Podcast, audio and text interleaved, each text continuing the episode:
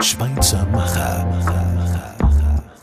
Im Gespräch über Stärken und Chancen. Schweizer Macher, Menschen, die die Schweiz bewegen. Mein Name ist Dominik Wittmer und gemeinsam mit Matthias Halusa, Geschäftsführer von BASF Schweiz, gehen wir den Themen Innovationsfähigkeit nach und wie hier die Schweiz nachhaltig nicht nur mithalten, sondern vorauspirschen kann. Und ich freue mich sehr, dass wir für die heutige Folge einen waschechten Start-up-Vorreiter als Gesprächspartner gewinnen konnten. Wir begrüßen gleich Mike Neef, Doodle-Gründer und heute Partner bei Übermorgen Ventures. Kleines Land, große Innovationskraft. Nach dem Global Entrepreneurship Index, der die Attraktivität eines Landes für die Ausgestaltung eines aktiven Unternehmer- und Gründertums misst, rangiert die Schweiz auf Platz 2, direkt hinter den USA. Es scheint also, als wäre die Schweiz überaus attraktiv für die Etablierung von Startups, besonders in Bezug auf die Internationalisierung und die allgemeinen Rahmenbedingungen schneidet unser Land hervorragend ab. Und auch der hohe Innovationsgrad wird positiv hervorgehoben. Hat die Schweiz also das Zeug zum Silicon Valley? An innovativen Geschäftsideen mangelt es nicht. Und Zürich, die Genfersee-Region, Zug und das Tessin weisen schon mal eine auffallend hohe Dichte an Tech-Startups auf. Diese Entwicklung hält laut Peter Grünenfelder, Direktor des marktwirtschaftlichen Thinktanks Avenir Swiss, an. Wir haben erfreulicherweise eine sehr digital- und technologieaffine Bevölkerung, hervorragende Ausbildungsstätten wie die ETH, große Tech-Firmen, in deren Umkreis sich Tech-Startups heranbilden. Die Entwicklung per se ist extrem positiv. Die Liste von Schweizer Innovationen und erfolgreichen Startup-Pionieren ist lang. Von der Entwicklung der Grundlagen für selbstlernende Computerprogramme wie Google Translate, Siri und Alexa über den Preisvergleichsdienst comparis.ch und der Jobsuchmaschine jobs.ch bis hin zum Online-Terminfinder Doodle. Die 2000er Jahre haben bewiesen, dass helvetische Startups reüssieren können. Und wir stehen schon mit beiden Beinen in der Zukunft.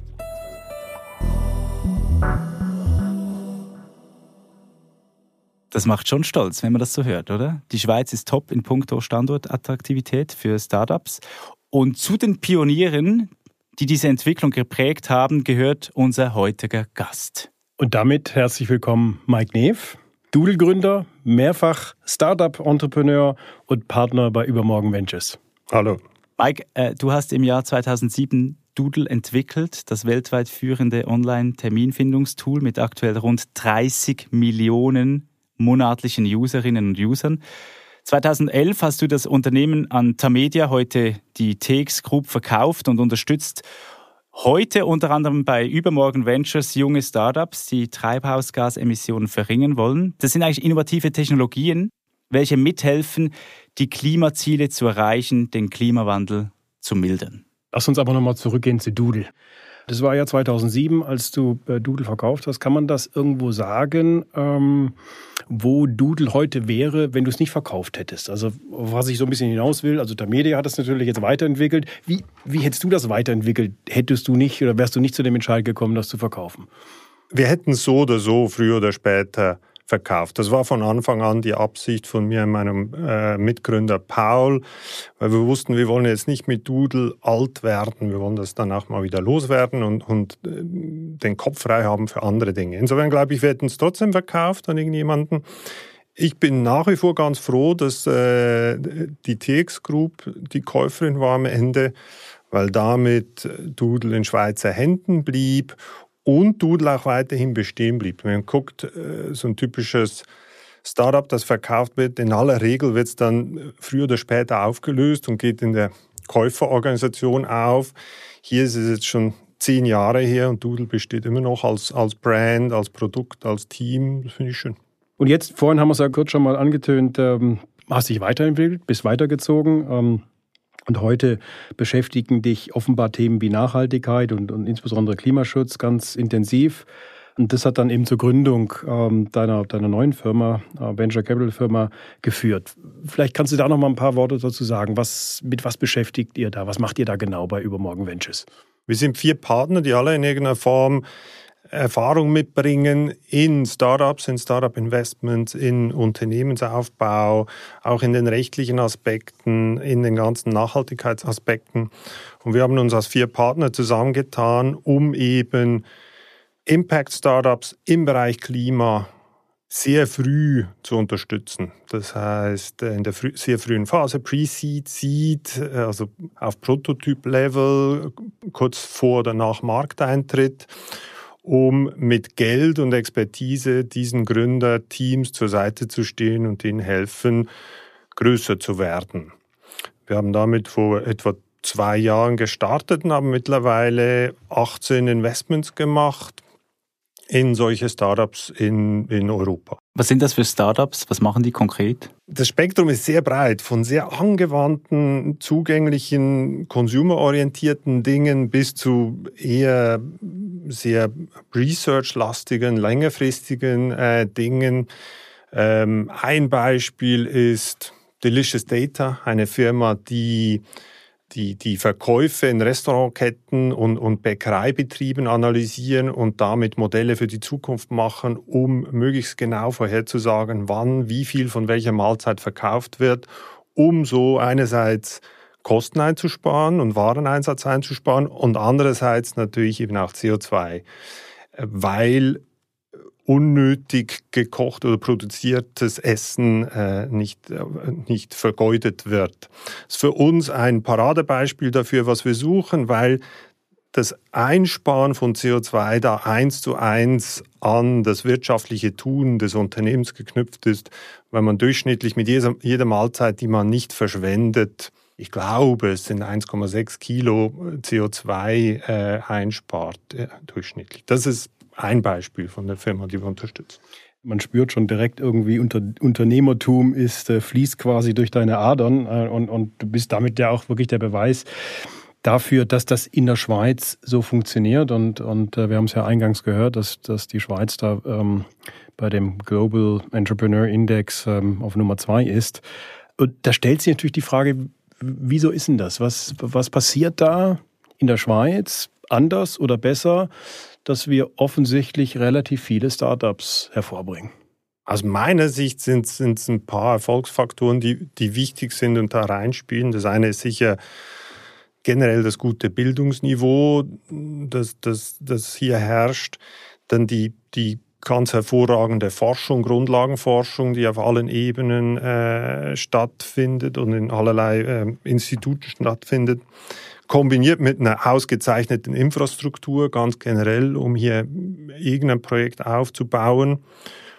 Und dann denke ich schon auch eine gewisse unternehmerische Kultur, die, die jetzt äh, schon, schon lange, bevor man über, von Startups gesprochen hat, äh, in der Schweiz äh, gang und gäbe ist.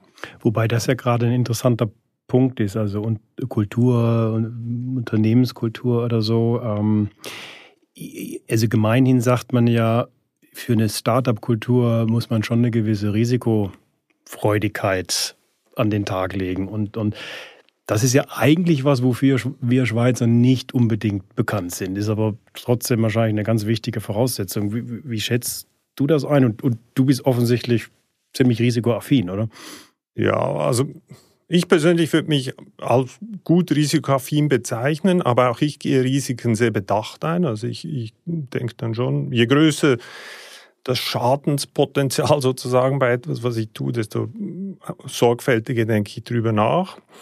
Ähm, ich denke, Risikoaffinität ist jetzt nicht eine, eine ausgesprochene Stärke in der Schweiz. Das ist auf jeden Fall so. Andererseits sind diese Dinge ja nicht binär. Das ist immer etwas Graduelles. Man ist ein bisschen mehr oder ein bisschen weniger risikoaffin. Es ist nicht einfach 0 oder 1. Das ist die eine, die eine Perspektive. Und die andere ist, Risikoaffinität ist nur eine Eigenschaft, die dienlich ist, wenn man ein Unternehmen gründet und zum Erfolg bringt. Es gibt auch Willensstärke, Durchhaltevermögen, Lernfähigkeit. Es gibt einen ganzen Strauß von Eigenschaften, die, die, die sehr wichtig sind, so dass man am Ende zum mhm. Erfolg kommen kann. Jetzt ist ja die Frage, also okay, jetzt sind, sind wir uns einig, dass wir da ein gutes Umfeld haben in der Schweiz, aber das müssen wir uns ja bewahren, weil andere Länder ähm, auf diesem Planeten schlafen natürlich auch nicht und sind, äh, wollen auch die Rahmenbedingungen entsprechend setzen, dass das Unternehmertum mehr gefördert wird. Wie bewahren wir uns das in der Schweiz? Wie, wie kriegen wir das hin? Ich glaube, erstens mal weiß ich nicht, wie wichtig es ist, das Wettrennen mit anderen Ländern zu gewinnen. Ähm, ich glaube, das ist nicht ein Nullsummenspiel. Ich glaube, es ist nicht so, dass wenn wir mehr Innovation haben, dass dann das zu Lasten von anderen Ländern geht. Ich bin eher ein Verfechter dafür, dass man zusammenarbeitet. Wenn, wenn, wenn wir eine gute Startup-Kultur und Umfeld haben, dann hindert das Berlin oder Paris oder, oder, oder Helsinki nicht daran, das auch zu haben und umgekehrt. Also glaube ich, diese Konkurrenz ist nicht so bedeutsam. Dann glaube ich, zur, zur Frage, wie wir uns das bewahren. Ich glaube, etwas passiert automatisch zum Glück und das ist so, so ein, ein, ein, eine positive Spirale, die sich laufend bewegt über Startup-Generationen hinweg, wo frühere Gründer, so wie ich oder, oder Leute aus meiner Peer Group von damals, die ihre Firmen verkauft haben, dann eben ihr Geld und ihre Erfahrung nehmen und damit wieder die nächste Gründergeneration unterstützen und so geht es immer weiter. Und da hat Silicon Valley zum Beispiel, hat da halt mehrere Generationen Vorsprung und wir sind da noch nicht so weit, aber das ist etwas, was sich in jeder Iteration ein bisschen verbessert. Und dann kann man das bestimmt noch weiter unterstützen mit guten Rahmenbedingungen, regulatorischer Natur, rechtlicher Natur, steuerrechtlicher Natur und so weiter und so fort. Also Mike sagt, es ist ja kein internationaler Wettkampf, diese Startup-Szene und die Aktivität und Attraktivität. Matthias, würdest du das bestätigen oder bestehen eben auch Herausforderungen und Risiken, wenn man das irgendwie so auch in deiner Branche bei der BASF anschaut? Ja, ich denke, die gibt es schon. Also wir sollten nicht irgendwie naiv sein und alles nur durch rosa-rote Brillen anschauen oder so. Natürlich gibt es Risiken oder, oder Herausforderungen, da müssen wir uns einfach, ähm, das müssen wir uns einfach vergegenwärtigen äh, mhm. und, und dann entsprechend auch darauf hinwirken, dass wir das irgendwie lösen. Da, fallen mir eigentlich zwei Dinge ein. Das erste ähm, Thema, das, glaube ich, das muss ich in dem Zusammenhang einfach erwähnen, ist das, ist das Thema Europa und die, die schleichende Erosion, sage ich mal, der Beziehungen zu Europa, was ja jetzt ganz konkret dazu führt, dass die Schweiz ähm, nicht mehr assoziiert ist bei Horizon Europe, dem größten Forschungs ähm, äh, Projekt äh, sozusagen äh, weltweit mit, glaube ich, über 100 Milliarden Euro. Da sind wir halt einfach jetzt nicht, nicht dabei. Und das betrifft tatsächlich auch, auch meine Branche, ähm, die naturwissenschaftlichen Bereiche, wo halt Universitäten, Professoren teilweise nicht mehr mitmachen können bei Projekten. Das ist, das ist eine keine schöne Entwicklung und da müssen wir darauf hinwirken, dass wir das wieder irgendwie herumdrehen.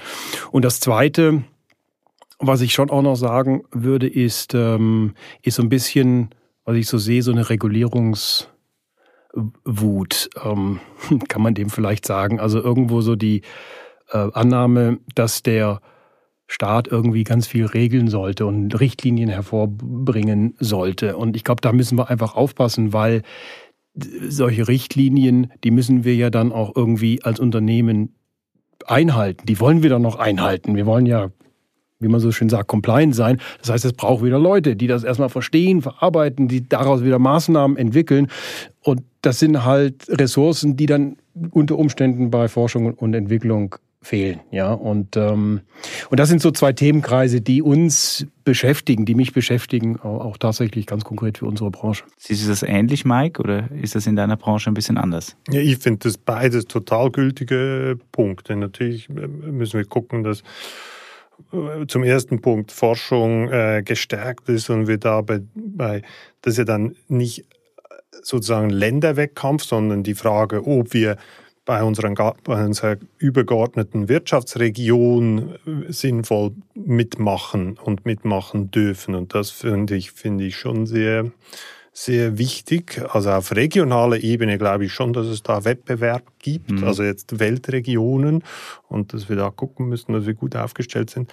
Und äh, die habe ich auch schon erwähnt, die regulatorischen, rechtlichen, administrativen Rahmenbedingungen. Ich glaube, da kann ein Staat viel gut oder schlecht machen, um seinen Unternehmen und inklusive Startups äh, das Leben leicht oder weniger leicht zu machen. Und, und da ist es schon wichtig, gute Regulatorien auch zu machen. Da gibt es noch den Aspekt jetzt auf Startups bezogen, dass typischerweise über, also Regulatorien, übertriebene Regulatorien zementieren eher den aktuellen Zustand, helfen eher den großen Incumbent-Unternehmen, weil einfach so viel Fixkosten nötig sind, um, um, um eben compliant zu sein und machen den Markteintritt und den Wettbewerb durch, durch Neueinsteiger, durch Startups eher schwieriger. Mhm. Interessant, was du jetzt gleich ansprichst, äh, eben mit dieser Wirtschaft, Wissenschaft, diese Kollaboration, die da sehr, sehr äh, ein essentieller Punkt ist. Matthias, du hast in St. Gallen Wirtschaft studiert, Mike, du hast an der ETH Informatik studiert. Sind Schweizer Universitäten gute Innovationstreiberinnen? Wie habt ihr das als Studenten erlebt? Das, was, machen, was machen Universitäten gerade im internationalen Vergleich anders vielleicht? Im Studium habe ich mich noch nicht so damit beschäftigt, aber dann später äh, als, als Unternehmer bei Doodle und, und jetzt auch als, als, vor allem jetzt als Investor beschäftige ich mich schon damit. Und ich glaube, da gilt auch das, was ich vorhin schon angesprochen habe, diese positive Dynamik, die auch du erwähnt hast, kluge Köpfe. Ich glaube, gute Leute ziehen einfach gute Leute an. Und auch da kann man so auf diesem generationellen äh, Mechanismus aufsetzen, wo, wo es gibt bereits gute Leute äh, an ETHs und Hochschulen und, und die ziehen weitere gute Leute an. Ich glaube, das ist ein ganz wichtiger Grundsatz. Was ich feststelle, ist, dass in den letzten Jahren und mittlerweile Jahrzehnten auch viel getan wurde, um den Transfer von Projekten aus der Forschung in die Wirtschaft einfacher zu machen, indem die, die Studierenden oder Abgänger ähm, ähm, unterstützt werden darin, finanziell oder, oder mit, mit, mit Coaching an ihren Forschungsergebnissen weiter zu arbeiten, indem ihnen geholfen wird, auch da wieder die rechtlichen Rahmenbedingungen, die Lizenzvereinbarungen mit, mit den Hochschulen äh, zu verhandeln und dann auch den Kontakt mit, mit privaten Geldgebern zu finden. Mhm. Und das, das hilft auf jeden Fall. Mhm. Also ich muss da natürlich ein Grenzchen binden für die Universität St. Gallen. HSG. Meine Alma Mater, weil ähm, ja, wir sprechen immer viel über die naturwissenschaftlichen äh, Forschungseinrichtungen, ETHs, Fachhochschulen und so weiter, die, die natürlich hervorragend sind und führend sind. Aber eben auf der anderen Seite darf man, dann, darf man nicht vergessen, wir haben auch mit anderen Universitäten, vielleicht eher geisteswissenschaftliche, wirtschaftswissenschaftliche Universitäten, eben auch wirklich führende Universitäten. Und das ist eben auch wichtig. Ja, also um Startups zu entwickeln, denke ich, reicht nicht nur vielleicht einen eine technologische oder naturwissenschaftliche Kompetenz, jetzt wenn ich mal so bei dem Bereich, äh, ähm, Bereich Nachhaltigkeit vielleicht bleibe, es braucht halt auch das betriebswirtschaftliche Know-how, die betriebswirtschaftliche Kompetenz ähm, dafür, um das, um sowas dann an den Markt zu bringen. Und ich glaube, da sehe ich eigentlich auch eine interessante Symbiose. Und es gibt durchaus äh, einige Startups, denke ich, in der Schweiz, die sich sowohl aus ETH als auch von HSG-Absolventen zusammensetzen, mhm. weil die, die, die das beide eben zusammenbringen. Und wo trifft man sich dann lieber? Bei der ETH oder bei der HSG? Keine Ahnung, da müssen wir die Studenten fragen. Unsere Podcast-Serie heißt Schweizer Macher und wir stecken mittendrin im Tag mit dem Landsleiter der BASF in der Schweiz, Matthias Halusa, und unserem heutigen Gast, dem Doodle-Gründer und Partnergründer bei Übermorgen Ventures, Mike Neff. Was mich jetzt als Außerstehenden Wunder nimmt, wir haben vorhin über den Technologietransfer von den Universitäten am Markt gesprochen. Matthias, Wie, wie arbeitet denn BASF mit Schweizer Universitäten zusammen? Also, wie bringt ihr Innovationen auf den Markt? Also, wir machen das im Prinzip auf, auf drei Ebenen. Also, die, die erste Ebene ist, dass wir direkt mit Professoren zusammenarbeiten, Professoren, die auf uns zukommen, ähm, Themen, die wir vielleicht in der Vergangenheit bearbeitet haben, oder sie wissen einfach, dass wir zu einem, zu einem bestimmten Thema ähm, gut aufgestellt sind und daraus ergeben sich dann Projekte. Also jetzt zum Beispiel ganz konkret, wir arbeiten mit einem, mit einem Institut, mit, mit, äh, mit einem Professor an der ETH zusammen zum Thema äh, CO2-Abscheidung, zum Thema Plastikrecycling. Ja, das sind dann so direkte Zusammenarbeit mit Professoren. Das ist die erste Ebene. Die zweite Ebene ähm, ist, äh, sind so projektfinanzierte Innovationen. Da, da kommt dann InnoSwiss ins Spiel oder der, der Schweizer Nationalfonds, ähm, wo dann einfach ähm, die, die, die Schweiz als Land sagt, okay, da gibt es ein paar Themen, die wollen wir vorantreiben und da sind wir auch bereit zu fördern und versucht dann einfach äh, äh Privatwirtschaft und Forschungsinstitutionen zusammenzubringen. Und dann gibt es eine Unterstützung. Entweder wird die äh, Universität unterstützt oder, oder vielleicht auch mal die Privatwirtschaft unterstützt. Ähm, und ähm, da arbeiten wir an, an, an konkreten Themen, vor allem im nachhaltigen Bau, also ja, zum, zum Thema nachhaltigen Bau. Die dritte Ebene ist dann, dass wir tatsächlich mit Startups auch zusammenarbeiten. Also Startups in der Regel von Universitäten, wo wir vielleicht vorher schon Anknüpfungspunkte ähm, hatten und, ähm, und dann einfach, nachdem sie dann gegründet haben, noch intensiver mit den, mit den Unternehmen weiter in Kontakt sind. Mhm. Wir leben in einer Zeit, in der viele Branchen sich über den Nachwuchs, über Fachkräftemangel beschweren. Wie gelingt es euch bei Übermorgen und bei BASF, kreative, innovative Köpfe an Bord zu bekommen? Ist das eine Challenge oder kann man da immer noch mit dem Finger schnipsen und sie sind da, stehen da vor der Tür? Also bei uns, also übermorgen, wir, wir, wir sind selber ein kleines Team von, von, von von Menschen, die eben in Startups investieren. Das heißt, bei uns ist es nicht so ein Thema. Wir müssen gute Startups finden, aber dann innerhalb dieser Firmen, in die wir investieren, da ist es ein, eigentlich allen ein Riesenthema, gute Leute zu finden. Das ist ein, äh, eine große Herausforderung und ist auch bei jedem Gründer, jeder Gründerin top of mind und ist klar, dass er oder sie einen gewissen Prozentsatz seiner Zeit äh, mit, mit Recruiting äh, verbringen sollte. Und dasselbe gilt eigentlich für das, für das ganze Management-Team in einem Startup, dass man immer ein bisschen auf Ausschau ist nach guten Talenten. Wo man beim Startup immer so das Gefühl hätte, da, da kommen sie in Scharen, weil das irgendwie so ein spannender neuer Groove ist und, und da ähm, trinkt man jeden Abend noch ein gemeinsames Bier zusammen und bestellt Pizza bis, bis nachts um elf. ist das eine romantisierte Vorstellung? Ist es knallhart mittlerweile auch bei den Startups? Es gibt beides. Also es, es, ist wahrscheinlich in vielen Aspekten ein bisschen lockerer als anderswo, aber es wird dann in vielen Aspekten auf härter gearbeitet als anderswo und härter auf die Resultate geguckt als anderswo. Also es gibt schon beide Seiten.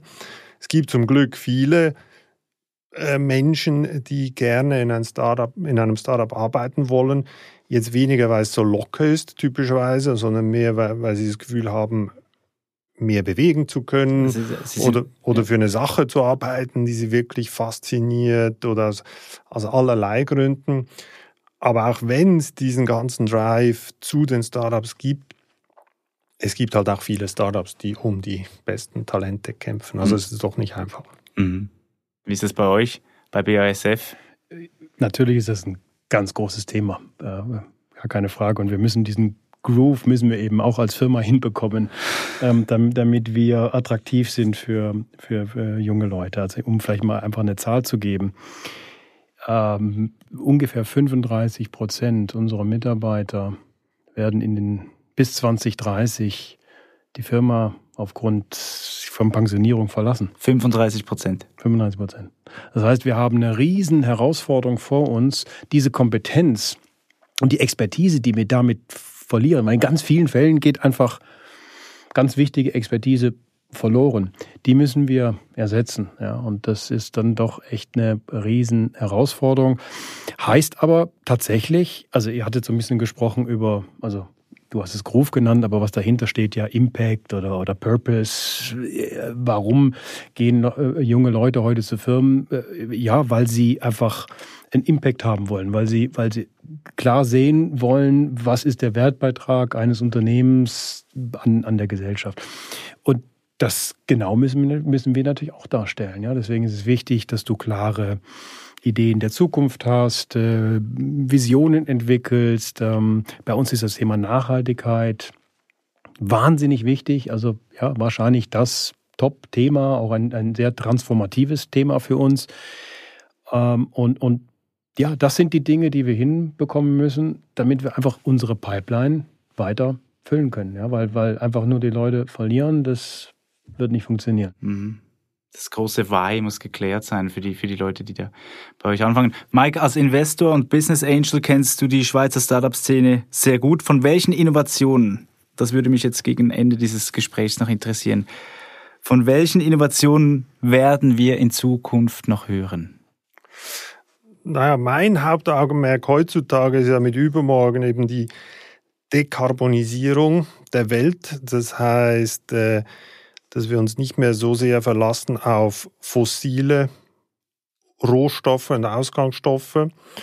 Und diese Dekarbonisierung, die wird fast alle unsere Lebensbereiche in irgendeiner Form verändern. In gewissen Orten oder Bereichen haben wir es schon längst gemerkt, wie, wie Energiegewinnung, Solar und Wind oder dann die, der Erfolg des Elektromotors, Elektrofahrzeuge und so weiter.